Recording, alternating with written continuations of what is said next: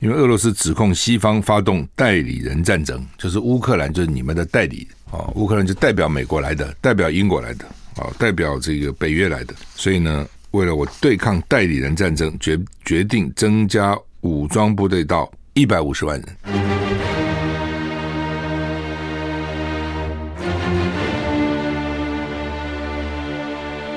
赵少康时间，吃喝玩乐骂。和我一起快意人生，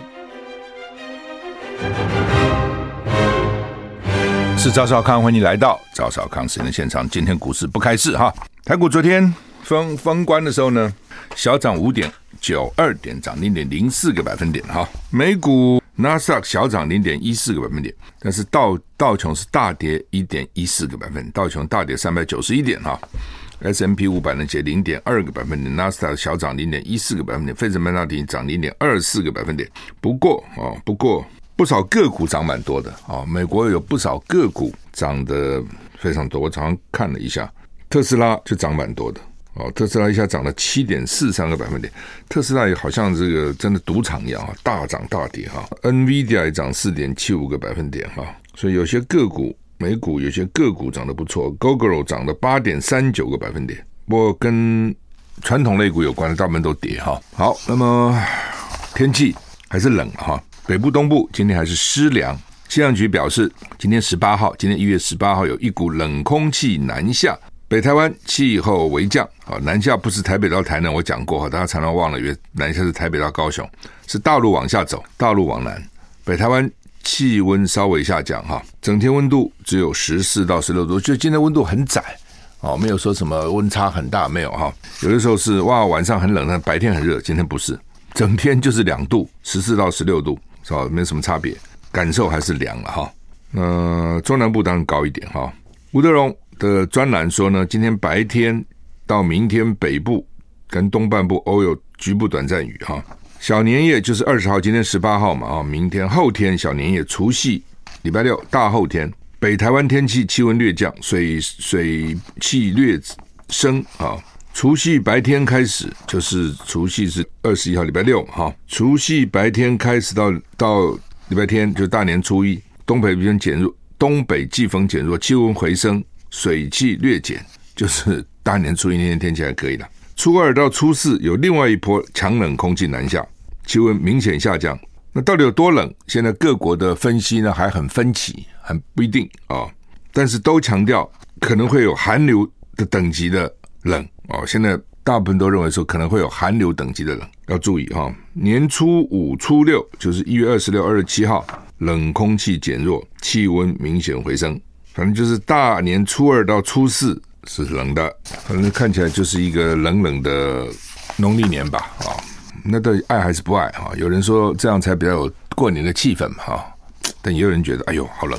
台湾主要就是没有那个防冷设备了，哈，暖气设备不普遍嘛，啊，因为以前冬天也没有那么冷，哈，偶尔再冷一下，忍忍就过去了，所以基本上跟以前欧洲没有那个冷气设备一样。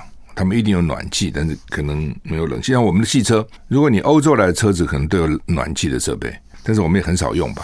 你有在车上用过暖气设备吗？大概很少。欧洲议会陷入史上最大贪污案的调查。BBC 报道，先前遭到逮捕的欧洲议会前议员潘兹瑞同意认罪协商，同意透露运作的方式啊，换句话说，同意告诉你我们是怎么拿红包的啊，人家是怎么送红包的啊。那欧洲政坛很关注欧洲议会的贪渎案，案情指向议会的副议长跟前任议员等其他的助理疑似收受卡达摩洛哥政府的贿赂。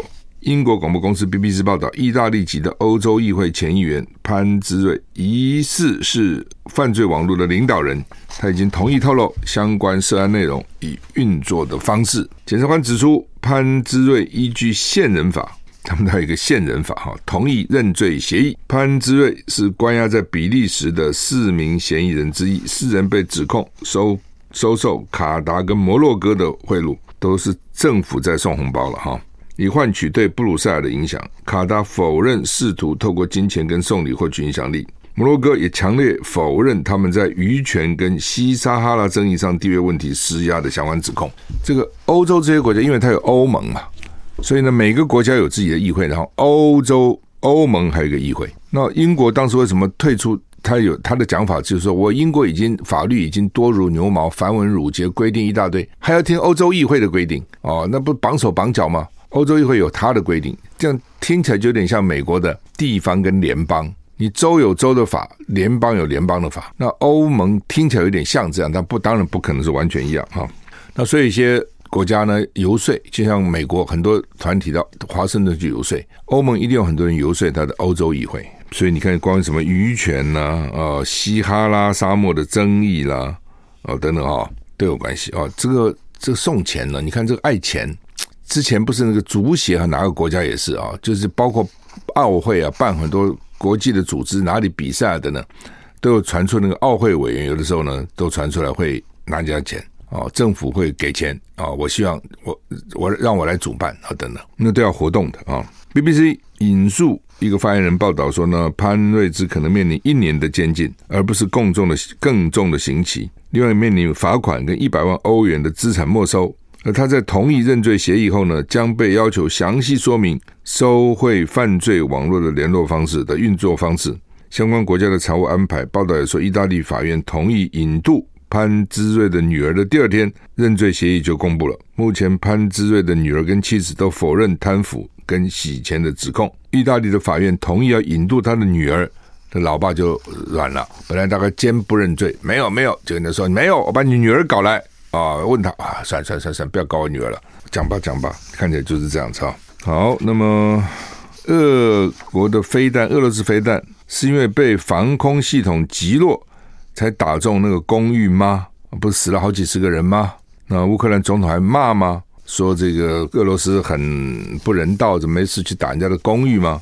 打民间的房子干什么呢？那到底是不是因为被乌克兰的防空系统击落才击中公寓呢？乌克兰的总统顾问失言请辞啊，讲话讲错了。俄罗斯飞弹袭击乌克兰的住宅，造成四十四个人死亡。哇，之前才几个，现在变四十个，其中五个儿童。乌克兰总统顾问。叫做阿列斯托维奇一度说一度声称，飞弹是被乌克兰的防空系统击落才击中建筑，在乌克兰引起公愤，所以他提出辞呈。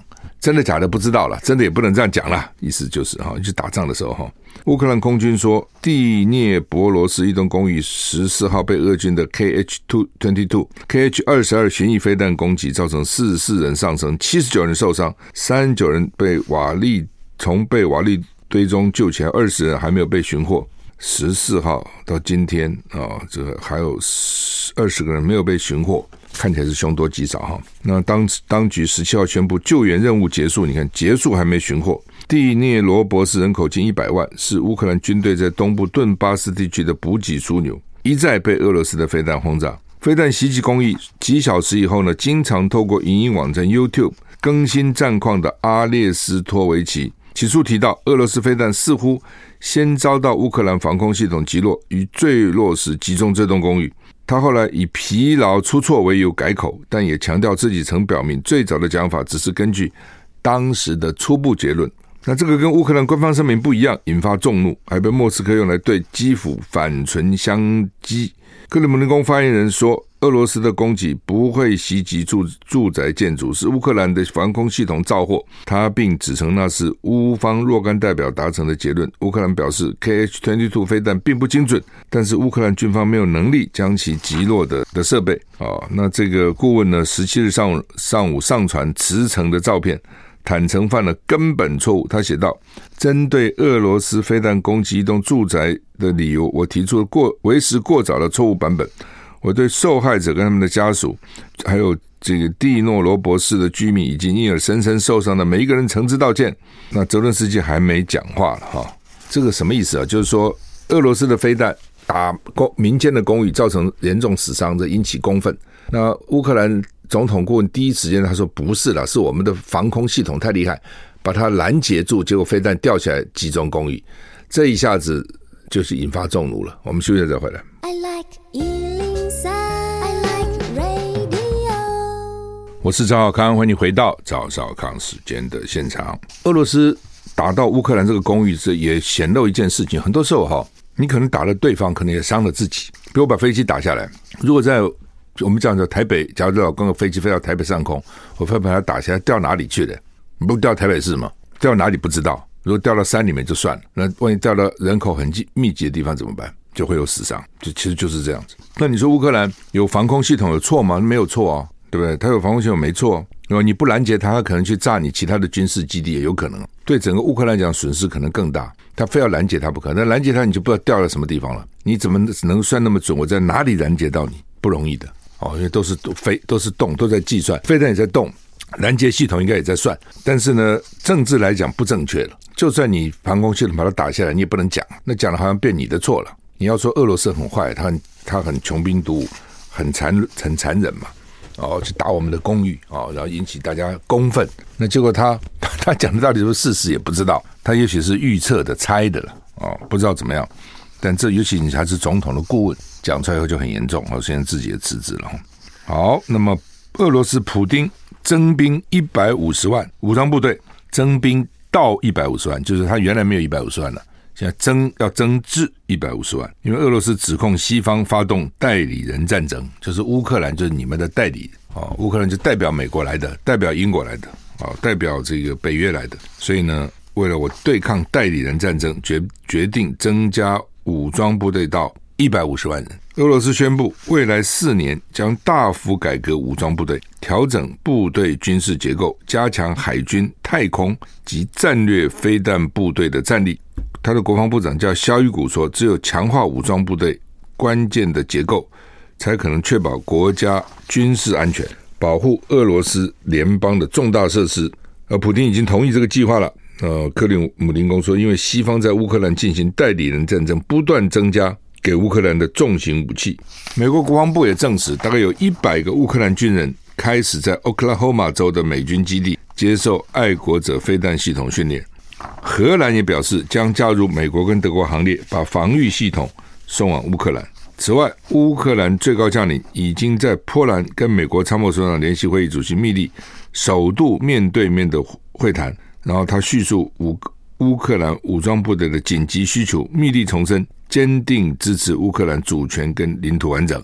还有德国，德国国防部长换人了哈，啊政府任命六十二岁的这个皮斯托瑞亚斯为新任的国防部长。之前的国防部长呢，对于要给乌克兰豹式坦克非常的谨慎哦，他生生非常怕战争升级，但是呢，西方盟国都向德国施压，要求允许。乌克兰使用德国制的主力战车哦，德国战车大概蛮厉害，德国很会做车嘛。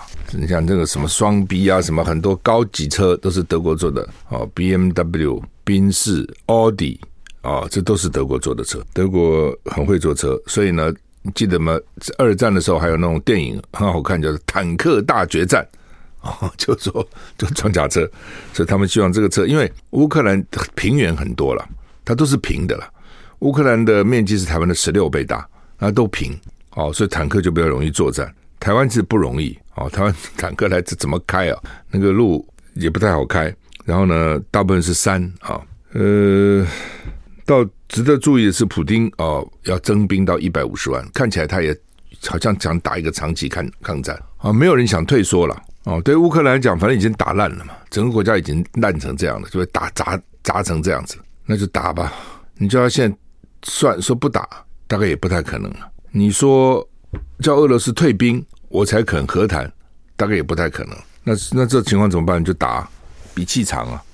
那俄罗斯比乌克兰有优势的是，它人口多嘛，它一亿四千多万，乌克兰就四千多万，乌克兰四千多万，现在我看有三分之一都跑了。这是他的问题啊，不过他有他的优势，就是全世界都把给他武器。俄罗斯的优势是他人口比乌克兰多了三倍多，那他国土比较大了，经济实力可能比较强，武力可能比较强。但是他的缺点就是他在对抗全世界。你要一个国家要对抗全世界，这是很不容易的。那只是说呢，他还好，就是说俄罗斯最大的不一样是它是能源及粮食的生产国，所以呢，能源他们不怕，我反正我有我自己的能源。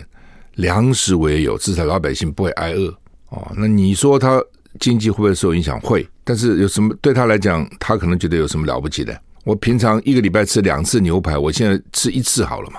我不吃好了嘛？对不对？我就不吃这些好吃的东西，我就束紧腰带、刻苦总可以度过吧？休息了再回来。我是赵少康，欢迎回到赵少康时间的现场哈。联合报头版头登的是六十一年来第一次见到大陆人口负成长啊。那一九五九到一九六一年呢，他们他们大陆发生大饥荒，那个时候呢，人口是有减少的。不过从那个以后，人口一直这样这样这样这样。所以这个东西啊，到底要怎样啊？什么意思啊？到底要怎样？就是到底人口要不要节育啦？没人的时候也要生人，人多的时候又怕人太多，大家把你饭都分光了啊。他基本上都从马尔萨斯人口论来的。马尔萨斯人口论说，人是用这个等比级数增加，粮食是算数级数增加。那人就不断的很快啊，一个生两个，两个生四个，四个生八个，八个生十二个，哦，或者说说两个两个生四个，四个生，反正就这样往一直生嘛。那的确了哈，以前因为孩子是生存不容易嘛，所以经常都生很多个，生十几个的都有。岳慕明的父母就生十七个，他是第老十七。林玉芳的妈听说生十一个，你说都生这么多的，所以台湾有一段时间不是也在节育吗？两个孩子恰恰好，一个孩子不算少，我还是会背那个他们的宣导词：三搞两搞，现在不生了，一个恰恰好，一个也不给你。大陆一样啊，共产党那时候多狠呐、一胎化，对不对？你如果多生了，哎呀，我的天，那很麻烦了，对不对？处罚你，干部也受受处罚哦。所以呢，那个时候简直是如临大敌。如果你敢多生，现在回头看，这难讲了哦，这难讲，怎么讲呢？在一段时间，你人口多，的确会把你的这个成长给你吃掉，是会的。但是呢，大陆为什么后来变成世界的工厂？讲讲来讲去，不就它的所谓的人口红利吗？因为人多了，所以劳工劳力廉价了，所以呢，才能够自产产制出便宜的产品，才能够外销赚来的钱，才能支持经济的动能。其实不就是这样子吗？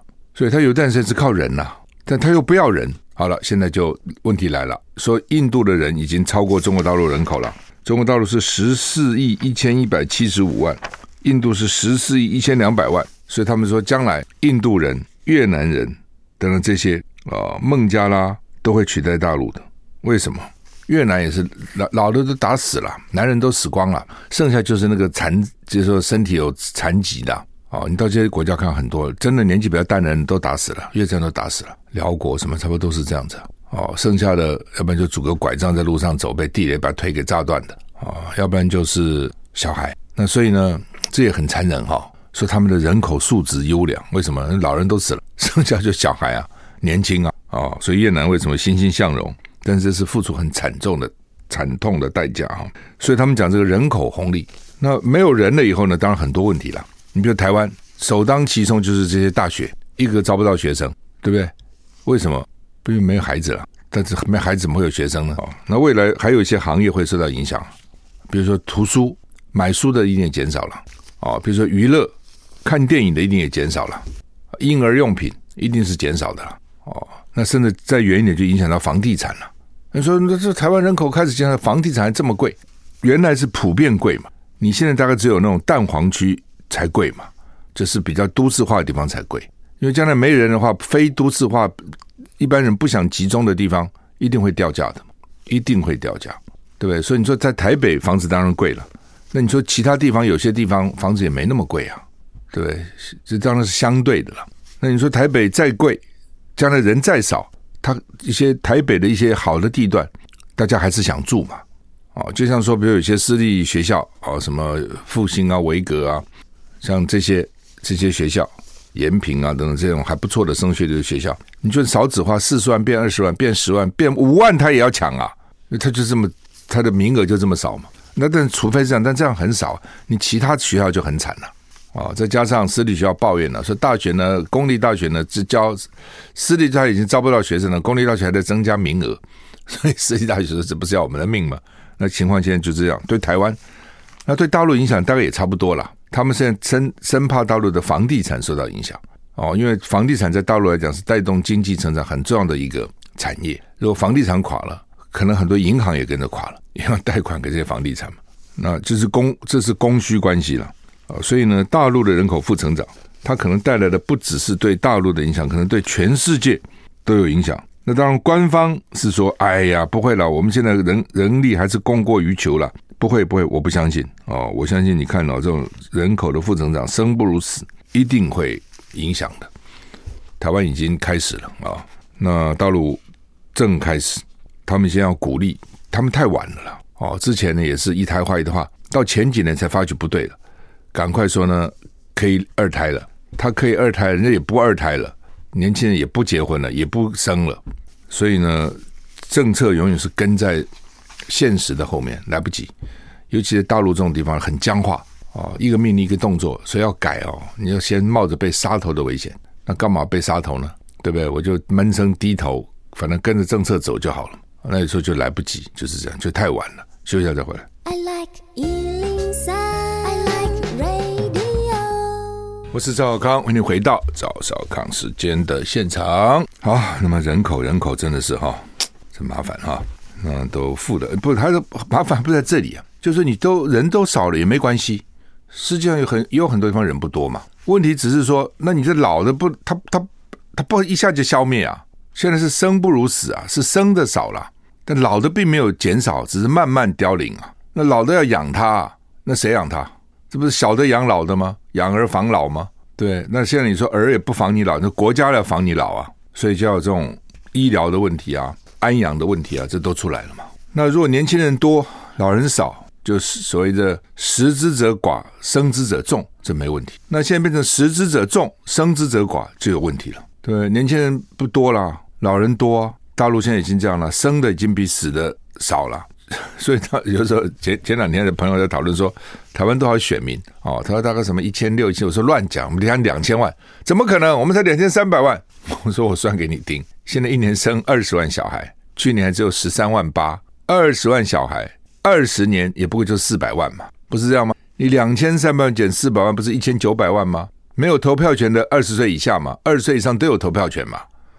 所以你把那个全人口减掉，没有投票权的，一年二十万，你剩下有投票的就是一千九百万，差不多这样。当然了，在早先的时候，可能一年生不止二十万啊。我只是用很多事，你用抓大数嘛，你不可能算的那么细嘛。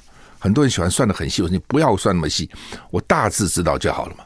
你大概给我一个数字，好，我先知道一个大概数字，大概数字就这样算啊，所以那将将来这就麻烦了哦，所以我每次现在看到小孩很小，我就是想说，哇，这小孩真不错，将来就是国家的纳税人。我讲的是真的实在的。那你说你怎么这么现实？什么纳税？他才才才三岁，纳什么税了？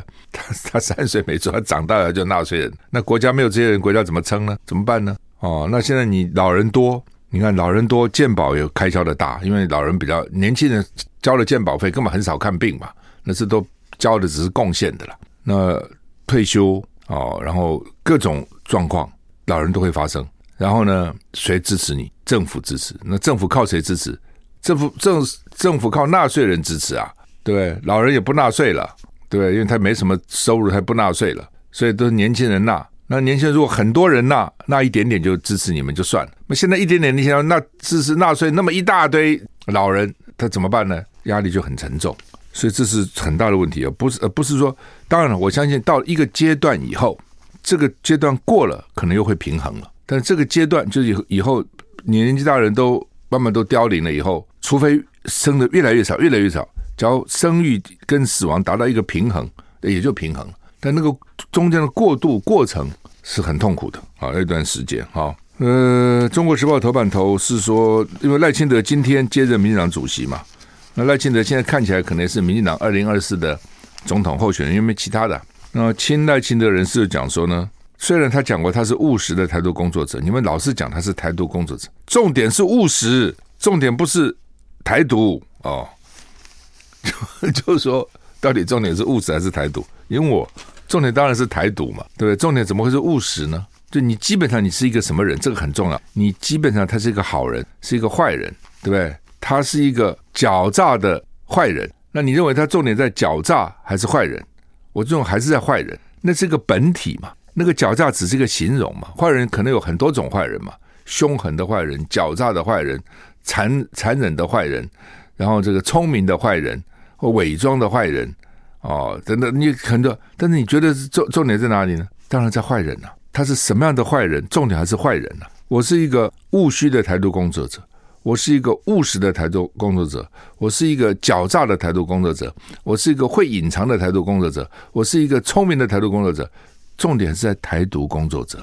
哦，那务实的意思只是说，我知道我现在做不到，所以我不会现在贸然去推台独，我不会当总统就宣布我们要独立啦，台湾人民站起来啦，台湾独立啦，我不会这样子。但是我的骨子里、脑里、身体里、血液里，我还是一个台独。哦，那人家当然在乎的，就在意的也就这个嘛，对不对？就说，当你是一个台独工作者，你的基本理念跟我不一样，那我跟你谈什么呢？我跟你怎么沟通呢？我讲的是北京啊。从北京的角度看，你就是一个，你只是因为现在实力不足，你现在不敢讲你要台独，那你就是一个台独。那我跟你到底谈什么呢？问 题问题就来了啊！所以你民进党这些人一定要讲说，重点是务实，重点不是台独。我就是很好笑嘛，你不觉得这这个很好笑吗？那当然他现在只有这样讲了，因为他很担心嘛，啊，很担心说到影响他的选票。所以从务实的角度，赖清德的务实的台独工作者是。重点在务实，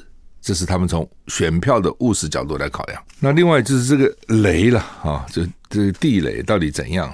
军方就说有四个，有台湾有十几个海滩是美国认为可能会从这边来登陆的了。那所以呢，我们要在这边将来呢，老公要来之前，我们就去布雷扑上去。好，那么陆军想要布雷哈，它就有四个海滩。北部叫做宝斗厝海滩、海湖海滩，南部有一个叫做洗树海滩，中部呢甲南海滩，所以这个都是研判，所以有可能老公从这边登陆的。那另外说有十几个地方了，所以军方的讲法是这样的哈，就是说你也不能讲他通通没有道理的哈，但是呢，也不是都有道理了哈，就是说他是他的想法是说这种布雷哈是临时布的，就那我们已经看到老共了。船已经带着装甲车在海中间了，这时候我们赶快去布雷。那我就不解，这个时候呢，你飞弹不能打他吗？你不能用飞弹打他吗？对不对？你照理讲，我们可以打他，在海上就把他歼灭了，还等他上岸吗？你已经发觉他要动作，你还等他上岸吗？那他会说没有办法，那个时候我们空军、海军都已经被歼灭了，那所以只只能眼看看他来，对不对？你这假定是这样嘛？如果我们海空军都还在，我会为什么会让老共？他的运输舰载着人跟车到台湾来呢？因为那个船是没有那么快的，你船总是在海上要走一段时间嘛。我不能打你吗？他说不行，为什么呢？因为我已经没空军已经被歼灭了，海军也被歼灭了，飞弹都被歼灭了。那如果是这样，他干嘛还要这样来登你路呢？他就派空开那个空降，或是不管用什么方式，他就把你港口给你占了，对不对？你说我就你认为就光凭你这个陆军就阻挡得了他吗？如果你的海空军都已经没有了，都歼灭了，制空制海权都在他手上，那你认为他不会想办法占你的港口吗？他会这样强强制抢滩登陆吗？他如果把你港口给占了，他一定拼命要抢你港口嘛？他抢你港口干什么？他的船就可以大摇大摆从港口进来了嘛？他还要抢滩吗？你你自己想，如果你是老共，你会怎么做啦？你一定下过棋嘛？你也知道到底你出出我出。出牌怎么出嘛？所以林玉芳不今天也讲嘛，就是说一定是先炸你嘛，先从空中来嘛，他不会先从地上来嘛。好，所以你现在去搞一堆地雷，那这个东西形地雷的形象就很不好嘛。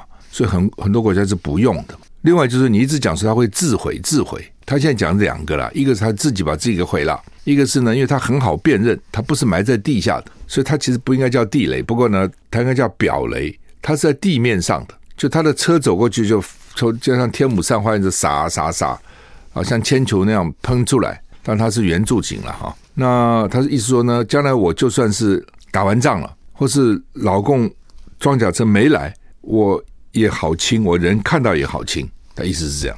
但是你满满海滩都这个东西哈，你认为不危险吗？还是危险的，对不对？而且海边常常有海水啊，哦，也可能会移动啊，哦，也有很多有飞。飞沙走石啊，总是大家不放心嘛，哦，而且你这种机械的东西，你说百分之百都不会出故障，谁敢保证呢？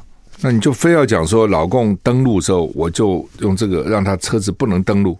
我们这样讲好了啦，哈，金门那个时候呢，他们沿海都布了这些地雷，说防老共登陆。那老共登陆了吗？没嘛，炸掉的是谁呢？好几个是自己的人被炸了，炸嘛，整个腿都炸断。后来花了五十几亿从国外请，特别从新加坡请专家来来除雷。所以这东西，因为主要是在你自己的国土布嘛，不在人家那边布嘛，所以要善后其实是不是那么容易的。这是为大家反对了，好吧？说国民党现在说，因为民进党送这个发现金条例来嘛，一共要三千八百亿了。哦，为什么？因为呢，他们说税呢超收四千五百亿，后来查出来不是。不止四千五百亿，是四千九百五十亿。可他们就说不要管了，我们就是四千五百亿，这也很奇怪。你到底是四千五还是四千九百五嘛？国家的钱可以这样就打马虎眼就过了。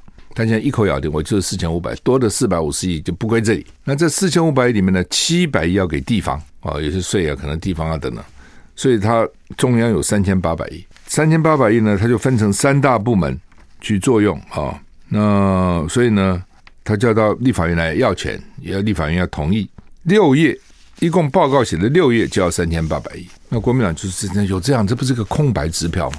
哦，听说有的就一页，哦，叫做加强经济韧性，就是这样子。那劳健保、台电等等等等，都都用这个钱处理。哦，那怎么处理？大概也没讲细节。那当然，出资商可以骂你们哈、你们不是要快嘛？你们不是希望过年以前发下去嘛？那快，我就快啊。真快呀！国民党就讲说啊，快也不能这样子啊，你快总有个章法嘛。你要钱，到底要你要怎么用呢？哦，好吧，反正反正就是炒这个东西。民进党意思说你要快我就给你，那国民党说你快还是要照照步来，快你还是要写清楚你要干什么？怎么三千八百亿来个六页就要了三千八百亿呢？好，那么大陆回台湾的人最近因为没有开放大陆观光客了，回来还是我们自己人。最早时候有二十趴的得病，就阳性，那现在减少只剩下七点九趴，这也奇怪，为什么？为什么开始的时候那么多？我也很好奇。规定他们都要做四十八小时的核酸核酸检验，为什么到台湾还有还有二十趴的阳阳性率？一种可能就是大陆已经染得差不多了，该得也得了，该好也好了，已经没有那么多了。道理也真奇怪，一得就这么快就得。他们听说他们得了也可以去上班了，也可以搭。交通捷运，而且呢，说希望政府官员先做起来。什么叫政府官员先带头做呢？就是政府官员都来上班，最好你染疫，染疫也来上班，最好呢传染给其他的官员，然后还希望这些官员回家传染给他的家人。比如这个官家里没有四五四口人，最好通通得，他就要加速让他染疫，哦，全部得了，好，那就减少了。那这中间会不会死人？死人了，当然会。听说很多地方那个烧都烧不完，大陆不能土葬，通通火葬，烧不完哦，要加钱。要不然就运到乡下地方，就随随便给你烧烧了，也不见得有那种什么高温炉啊烧，也不见得有这，这也蛮悲惨的。但他就这样啊、希望赶快，然后呢，接着赶快去发展经济啊、就变成这样，好吧？我们时间到了，谢谢你的收听，再见。